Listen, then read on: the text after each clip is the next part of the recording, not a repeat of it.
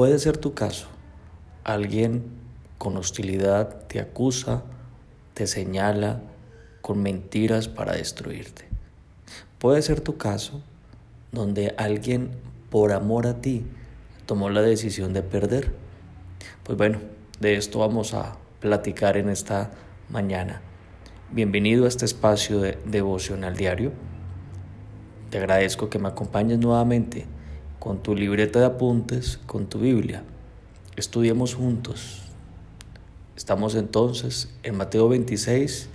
Nos quedamos en el episodio anterior en un juicio. Un juicio nocturno en el lugar, en la hora y con las personas indicadas para poder generar una condena clara a Jesús, una condena para destruirlo. Entonces, el que preside el juicio es el sumo sacerdote, Caifás. Recuerda su nombre porque vamos a hablar en este episodio bastante de él. Caifás escucha a los testigos, los escucha. Escucha a dos. Dos de ellos dicen, por fuera del contexto, que Jesús amenaza con destruir el templo. Después de escuchar a los testigos, dirige su atención y su mirada al acusado, a Jesús. Ahora sí, ¿me acompañas a tu Biblia? Vamos al versículo 62. Dice así, y levantándose el sumo sacerdote le dijo, no respondes nada. ¿Qué testifican estos contra ti? Entonces este hombre, Caifás, el que preside el juicio, se dirige a Jesús, pero primero se levanta y le hacen las preguntas con el tono hostil, pretendiendo intimidar. Aquel que ocupa el papel de autoridad, que grita, que pretende hacer pequeño al otro con su hostilidad. Esto es lo que estaba haciendo Caifás. Pretende entonces con su autoridad amedrentar a otro, intimidar, abrumar. ¿Qué pasó con Jesús? Pues le está pidiendo, pues defiéndete. Hable pues, ¿qué tiene que decir? Se lo transmite así. La defensa de Jesús era muy sencilla. Él podía decir claramente, él podía argumentar a su favor y poder decir, están hablando fuera del contexto, estos testigos son falsos. Jesús lo sabía, Jesús lo conocía. Jesús sabía cómo responder ante esto. Mira el versículo 63. ¿Qué hizo Jesús? Mas Jesús callaba. Dice así. Jesús, Jesús no lo hizo. Jesús solo guardó silencio. Entonces mira, mira, mira que aquí vamos aplicando cosas. Ante el ataque, ante la hostilidad, ante la acusación, ante la mentira, Jesús no tiene nada que responder. No. Entonces cuando a ti te ataquen, cuando te acusen con mentiras, cuando sean hostiles contigo, el mejor ejemplo cuál es? Guardar silencio. No te pongas al nivel de ellos. No. Y tampoco le des poder al otro para juzgarte. Cuando te defiendes, le estás diciendo al otro, tú tienes el poder de ser juez, porque te estás defendiendo de alguien. No tienes que defenderte. Continuamos con el versículo 63. Después del punto dice, entonces el sumo sacerdote le dijo, te conjuro por el Dios viviente que nos digas si eres tú el Cristo, el Hijo de Dios. Ahora el sumo sacerdote ya le hace una pregunta directa a Jesús. ¿Tú eres el Cristo? ¿Tú eres el que está escrito? ¿Tú eres el Mesías? ¿Tú eres el que fue profetizado desde Moisés, el que escribió los primeros cinco libros de la Biblia. En el caso de ellos sería la Torah. Tú eres. Tú eres. Hoy muchos en los diferentes lugares del mundo se preguntan, ¿Jesús es el Cristo? Hoy muchos que tienen la Torah dicen, Jesús es el Cristo. Pues esta es la pregunta que le hace Caifás a Jesús. Hagamos una pausa por un momento. Y quiero recordarte algunos episodios que estudiamos semanas, yo creo que ya meses atrás. Hagamos una pausa y retrocedámonos unos días antecitos en una ciudad llamada Cesarea de Filipo. Fue cerca del monte de la Transfiguración, el monte Hermón, el norte de Israel. Te acordarás que desde ese lugar Jesús le dijo a sus discípulos, vamos para Jerusalén, allá voy a morir y voy a resucitar. Jesús le preguntó allá en Cesarea de Filipo a sus discípulos, vengan, los demás, ¿qué dicen? ¿Quién soy yo? ¿Qué dicen los demás? Ellos respondieron, no, pues los demás dicen que tú eres un profeta, como Moisés, como Elías. Y luego Jesús le pregunta a sus doce apóstoles, ¿y ustedes qué dicen? ¿Quién soy yo?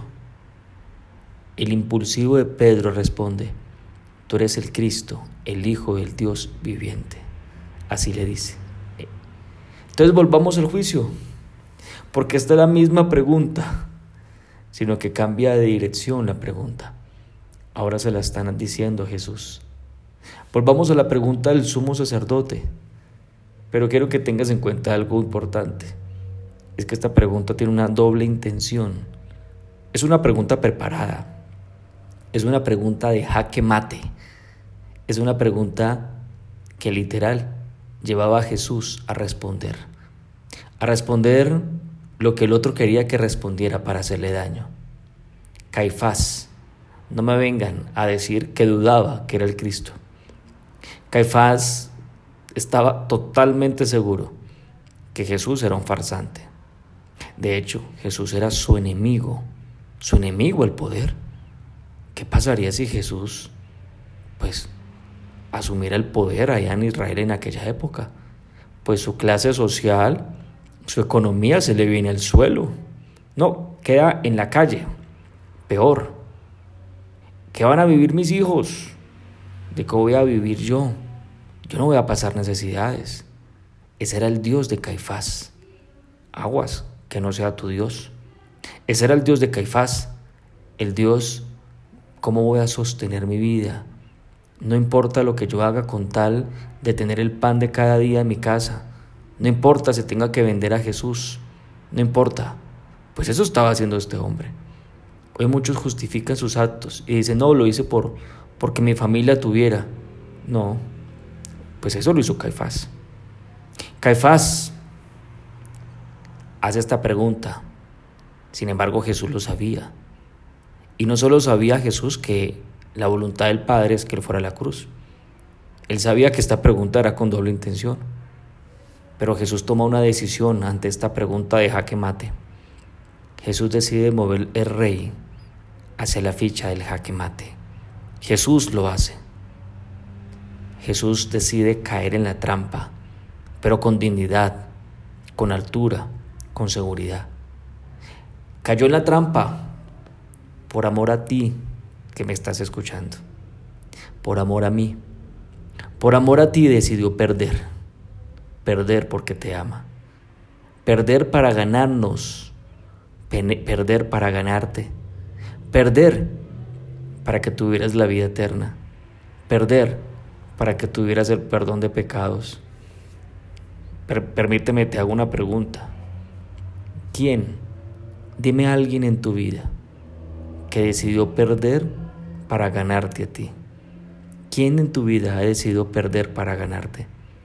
¿Quién en tu vida decidió dejar de pensar en su propio ego? ¿Quién en tu vida dejó de pensar en su propio orgullo por amor a ti?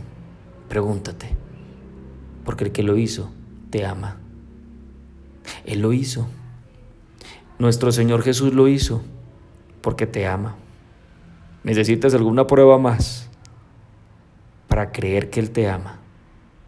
Jesús le responde, miremos qué respondió Jesús ante esta pregunta. Versículo 64, ya lo tienes ahí en tu Biblia. 64 dice, Jesús le dijo, tú lo has dicho, y además os digo, que desde ahora veréis al Hijo del Hombre sentado a la diestra del poder de Dios y viniendo en las nubes del cielo. Pues Jesús se lo confirma.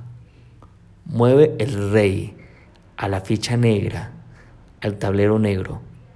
Jesús dice, si es verdad, soy el Cristo. Caifás sabía una cosa. Caifás sabía que estaba profetizado que el Mesías se sentaría a la diestra del Padre. Y así respondió Jesús. Es clara la respuesta de Jesús. Pues ahí está Jesús. Un hombre seguro de quién es. El ejemplo de un hombre. Ahí está Jesús. Seguro del propósito de su vida. Ahí está Jesús. Seguro de quién es Él. Permíteme, te digo algo para culminar. Nada, nada ni nadie le robó la dignidad a Jesús. Nadie, a ti que me estás escuchando, te puede robar la dignidad. Tú eres el que te permites o se lo permites a otros. Sigamos el ejemplo de Jesús. Tu dignidad no depende de la hostilidad. Tu dignidad no depende de lo que los demás piensan de ti. Tu dignidad no depende de las acusaciones de otros. ¿Sabes de qué depende? Que tú estés seguro a una pregunta. ¿Quién eres tú? Y si hoy comprendes que este que perdió por amor te hizo a ti hijo de Dios cuando murió en la cruz, puedes responder a esa pregunta. ¿Quién eres tú? Tú eres hijo de Dios. Tú eres luz al mundo. ¿Qué más tenemos? Bueno, acompáñame y hagamos una oración en esta mañana. Una vez más, Padre, te damos gracias por la riqueza que tú nos das. Es muy especial lo que, lo que nos enseñas en una mañana como estas. Cada versículo de tu palabra es un deleite estudiarlo, es un deleite escuchar.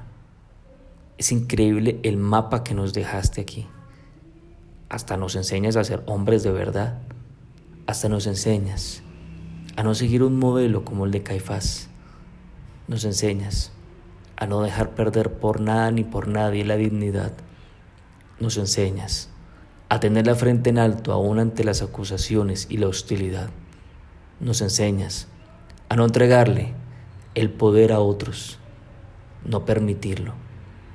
Y lo hacemos cuando entendemos quiénes somos.